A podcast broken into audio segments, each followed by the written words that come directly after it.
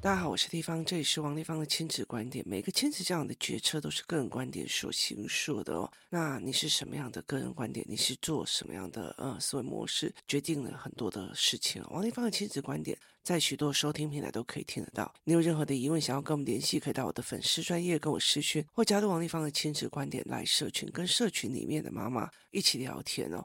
那亲子观点就是个人观点哦，所以有很多的个人观点是可以自己决策的哦。那不代表我说的都是对，这只是我在陪孩子的过程里面的一个思维模式跟一个思维的角色哦。那我其实这阵子一直觉得家庭教育真的超乎想象的重要哦。那它决定了非常非常的多的事情。那我们现在讲很久以前了，我之前有录了很长的好几期，到时候都不见了。那其中有一期是一个妈妈在春假的时候，你看已经过很久了哦。我在五月份录音，然后在讲春假的事情，他就说五年级的小孩哦，那常常进出什么保健室，就说哎，一天到晚被保健室阿姨说啊，你们家小孩今天又受伤哦。那他认为这个小孩是躲避上课、躲避上学哦，然后所以才不去哦。可是后来到最后他去看比赛的时候，看这个孩子被比赛的时候哦，那看到他跟同侪的互动，然后就觉得应该别人想要有趣去捉弄他、弄他，所以因为你的反应太激烈而造成别人想要玩你哦。可是我，我其实我我觉得我看完他的整个陈述之后哦。我很清楚的知道一件事情，这个小孩是被霸凌。那我后来就给很多的小孩在看，他说这个哥哥被霸凌了哦。孩子们其实很清楚什么叫做包装在开玩笑里面的集体霸凌，这种东西其实真的是求助无门哦。那你如果说穿了，他就讲说，那你不要反应那么大，他们就不会玩你。我告诉你。你知道霸凌这种东西是绝对欺负那个不会还手的哦，你那种会还手而且还会狠狠的还手的那一些人哦，他们才不会去霸凌你耶。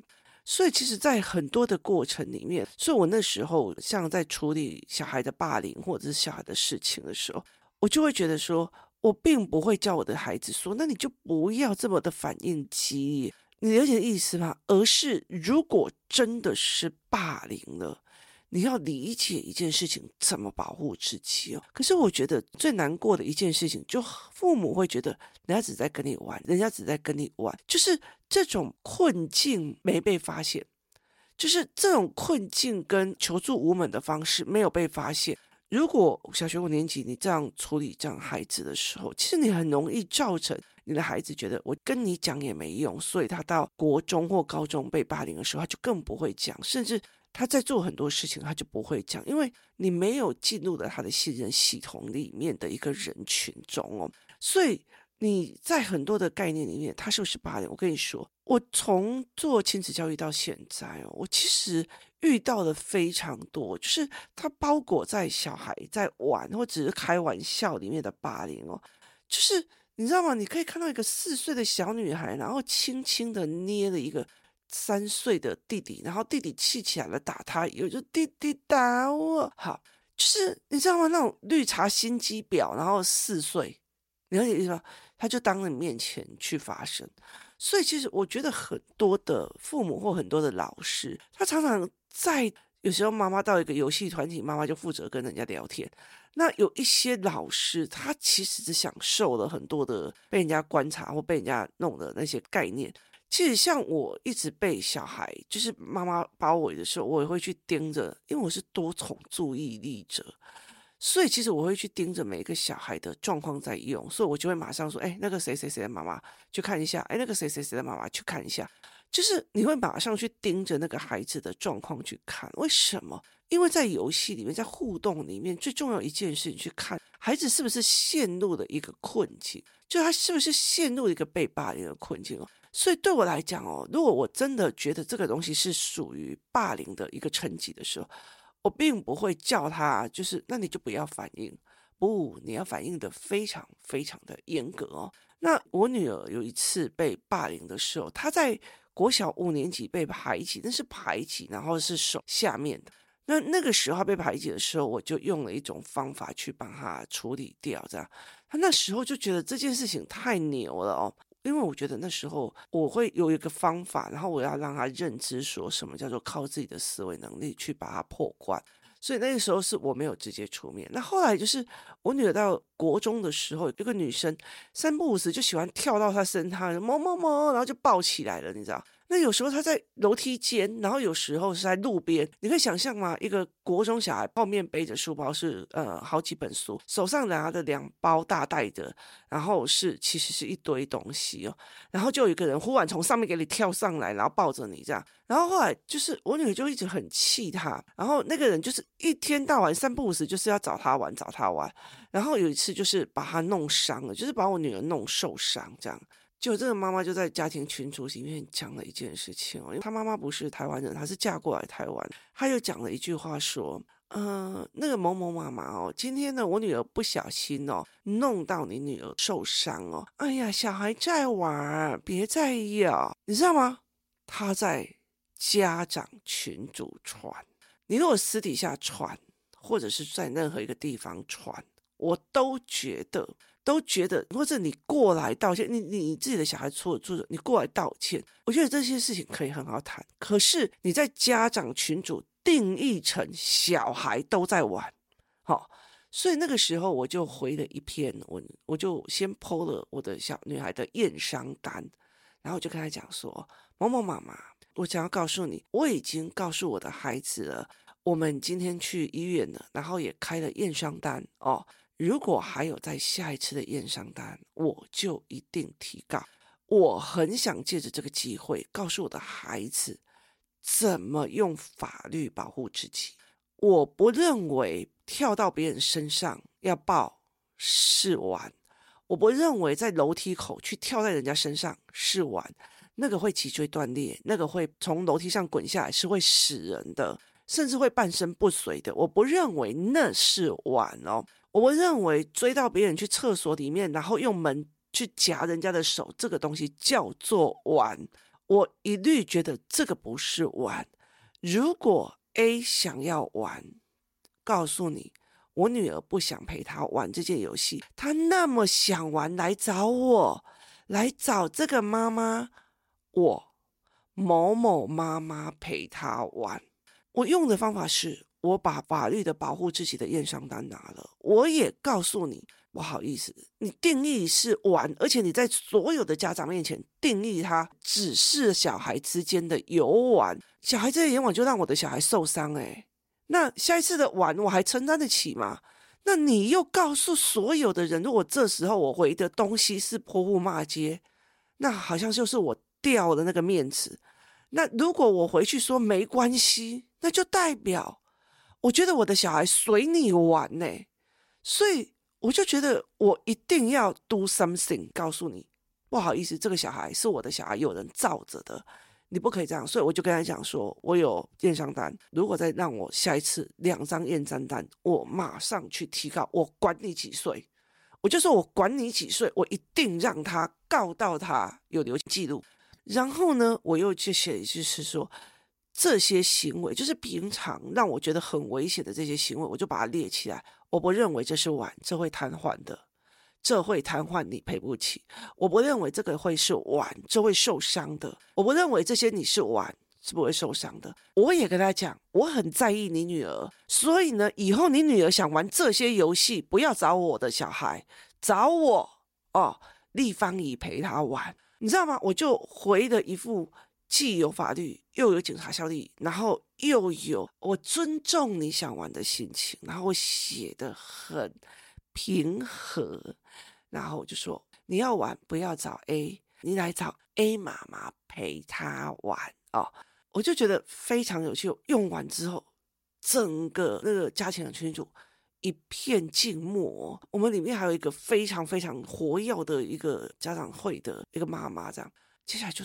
瞬间安静下来，完全没有人，而且哦，你知道那个已读就快速的，叭叭叭叭叭叭叭，你就知道那个一定是妈妈告诉爸爸，爸爸告诉妈妈，然后呢，大家很开心的开已读，叭叭叭叭叭叭，好，然后已读很多这样，然后我就讲完了嘛，那我就走，你知道接下来这个小孩大量的被警告不可以接近我女儿，然后有一次他们在玩的过程里面，他又把我女儿弄受伤。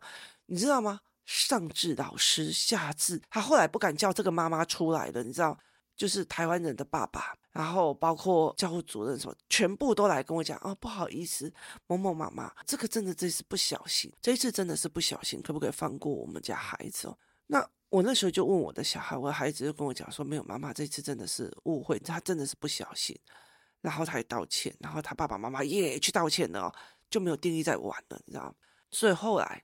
后来才把这件事情平和掉。我那时候传达的一件事情是：就算再玩，你也不可以玩我女儿。你这意思吗？你们要玩，不要玩我的孩子。这个孩子有人造的，他会法律，他会警察系统。所以后来我其实就跟我的女儿来讲，我的所有包括验伤单，包括所有的东西，然后我就说之后我会寄存证信函，会怎么样要去警察备案，那就照着步骤来哦。那我就跟他讲说，背后原因是我要告诉我女儿，不好意思，别人不可以拿玩的东西来欺负你。这一句话我没有办法接受，我女儿不是拿生下来给人家玩。第二件事情。你如果以后有人让你受伤了，我不管什么样的借口，请你验伤单要必备好，备案备好。我说你要让别人知道你是会懂法律，你不是会懂很多的方法流程去保护你自己的，而且你不要落入他的圈套。哎呀，我的小孩不过在玩。我在家长群组里面，我如果回答说：“哦，对，小孩在玩，妈妈不用介意。”那不是告诉所有的人说我的女儿可以被玩吗？那第二件事情就是，那如果我在里面泼妇骂街，那我隔天就会被人家讲成那样。所以一定要法律，然后想怎么法律保护自己。你自己想看看，如果你的孩子、你的女儿被打了，在婚姻里面被打，或在情侣关系被打，你希望他做什么？你现在就示范给他看，验伤单。加把单，所有的东西一律就把它弄起来，就是你就要告诉你女儿该怎么做就怎么做，不要息事宁人。哎呀，床头吵，床尾和，谁跟你和啊？你的意思吗？你需要怎么样的东西，你就去把这件事情做好，这是一个很重要的示范。你越去做这种东西啊，没关系的，就玩玩而已，没关系。我想孩子接下来不会信你的，因为他觉得我妈、我爸不会在那个时候去帮我的。我觉得台湾人有很多的妈妈很想要维持一个假的和平的取向，然后导致这件事情变成这样哦。所以，我我觉得其实，例如说，好像我的儿子去上刀城了，我任意险买满，然后呢，赔礼呀，什么有的没有，我都照着来。这小孩在玩，难免的。可是你不能定义在玩的过程伤害我这件事情就了了，哪有在明面上定义去玩的哦？所以其实像我的小孩弄坏什么，他该去赔偿，他该去道歉，他该去陪着这个人去医务中心，他都是要去做好的。这叫做处事的一个态度跟方法论。所以对他来讲，他们就要学这一块哦。那。其实，在很多的过程里面哦，在台湾的过程里，父母都一直认为这些小孩就是在玩，在做那种假面相。那可是问题在你这里没有办法处理。你后来他如果被家暴或干嘛的时候，他甚至会跟我讲：“妈，没有了，他很爱我，所以才打我。”哦，那什么理由啊？你看那个逻辑谬误，你知道吗？所以对我来讲，我就会觉得我没有办法接受哦。所以你会不会定义在玩当中会这样哦？那那个时候，赖社群里面就有一个妈妈，她就问了一句话说：“那为什么在幼儿团体里面，不是选择霸凌，就是被霸凌？”哦，那我先讲一件事情哦，有很多霸凌者，就是到了五六年级，尤其像这个是已经五年级，他是被群体集体捉弄，这叫集体霸凌了，就是集体的人一起玩他了，他是集体霸凌哦。那这有很多的可能，就是。他自己人际关系上的做法，他也不知道该怎么玩，就是等到别人在玩的时候哦，他不知道他们在干嘛，所以他就会嗯，就是弄一下，然后就就就过这样子哦。所以其实，在那个整个过程里面，他就会莫名其妙的被那个欺负的不会叫的那个人，欺负的不会讲的那个人哦。所以其实我就会觉得，诶，这件事情让我觉得很有趣哦。所以，当那个人在讲说，我觉得霸凌人呢他们一定要集体，然后再去一起霸凌人。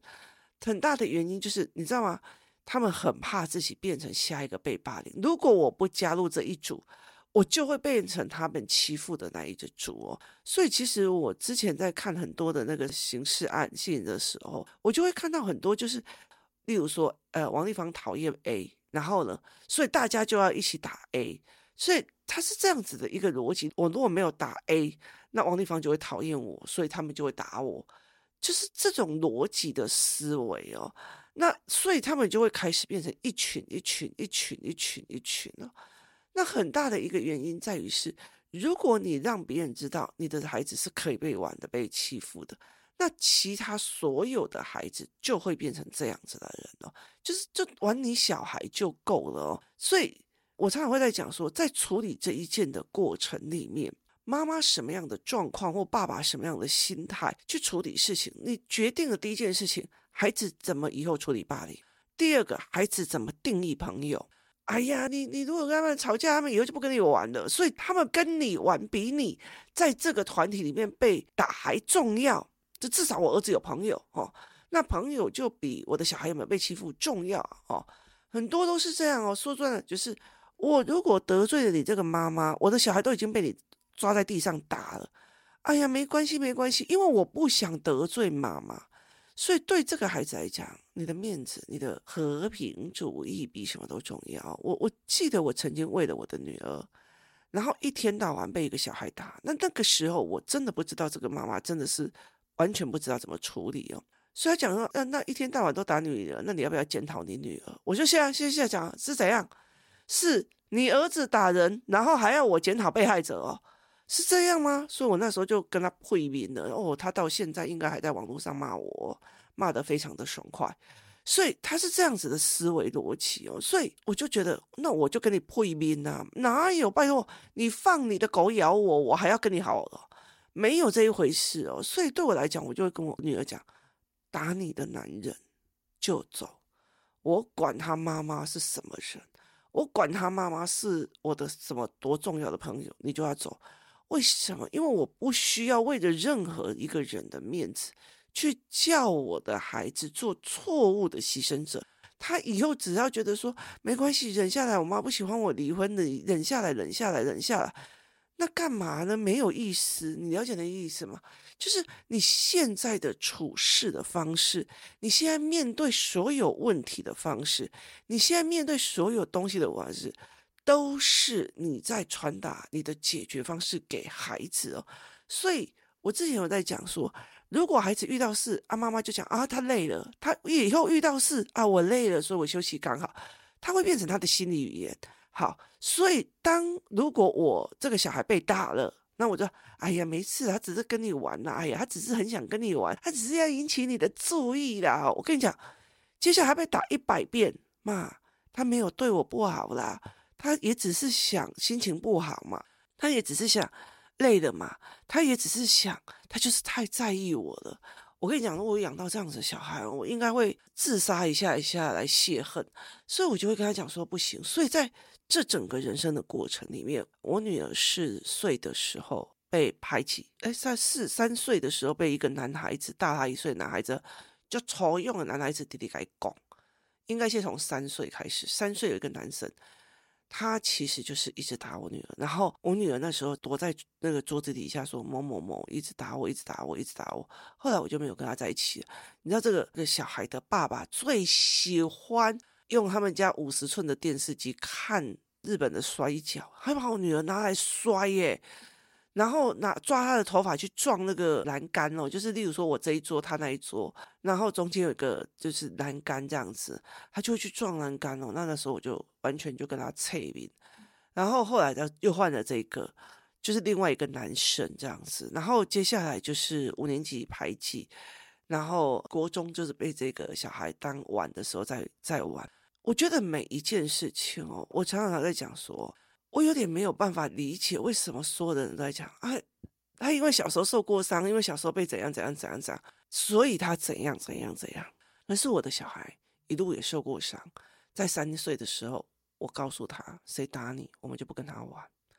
没有任何人可以让我觉得我必须牺牲我的女儿的生命去维持一个关系，所以我不要哦。然后四岁那时候，我也是为了他，然后整个跟那个妈妈破冰，所以他其实很清楚。然后五六年级的时候，我告诉他怎么用自己的方法，让整个学校里面大家在排挤你的那个气氛翻转，变成你主导的气氛。到了国中的时候，我教他怎么用法律，怎么用法律条文来去保护自己。我从头到尾的一件事情是，我敢得罪人。在教育面前，我敢得罪这些人，我没有那种和平主义者。你打我的小孩，你都已经要先打我，你是恐吓我了，我还跟你和平？我不是那个委屈和平派的那一种哦。你有你的意思吗？不好意思哦，和平底下不可以有任何的委屈，就是在和平的状况里面不可以有任何的委屈。我这一辈子最气的就是我妈妈为了所谓的哦，不要让人家讲说我们家是离婚家庭，所以她就是在那个婚姻里面惹我爸爸，惹我们全家，把全家都惹到一个那种在很大的压力上，她这样惹人家这样子哦。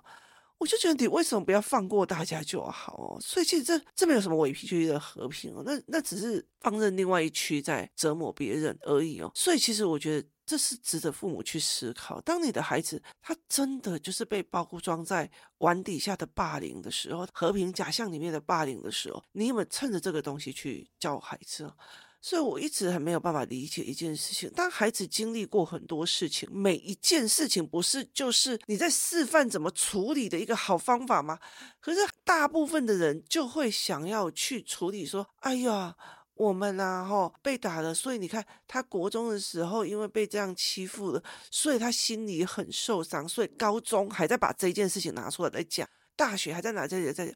那其实我很理解这件事情，就是那个时候。”处理不好，每一件困难都是自己的绊脚石或垫脚石，取决在你有没有办法一边忍着痛，一边踩着这个绊脚石上去。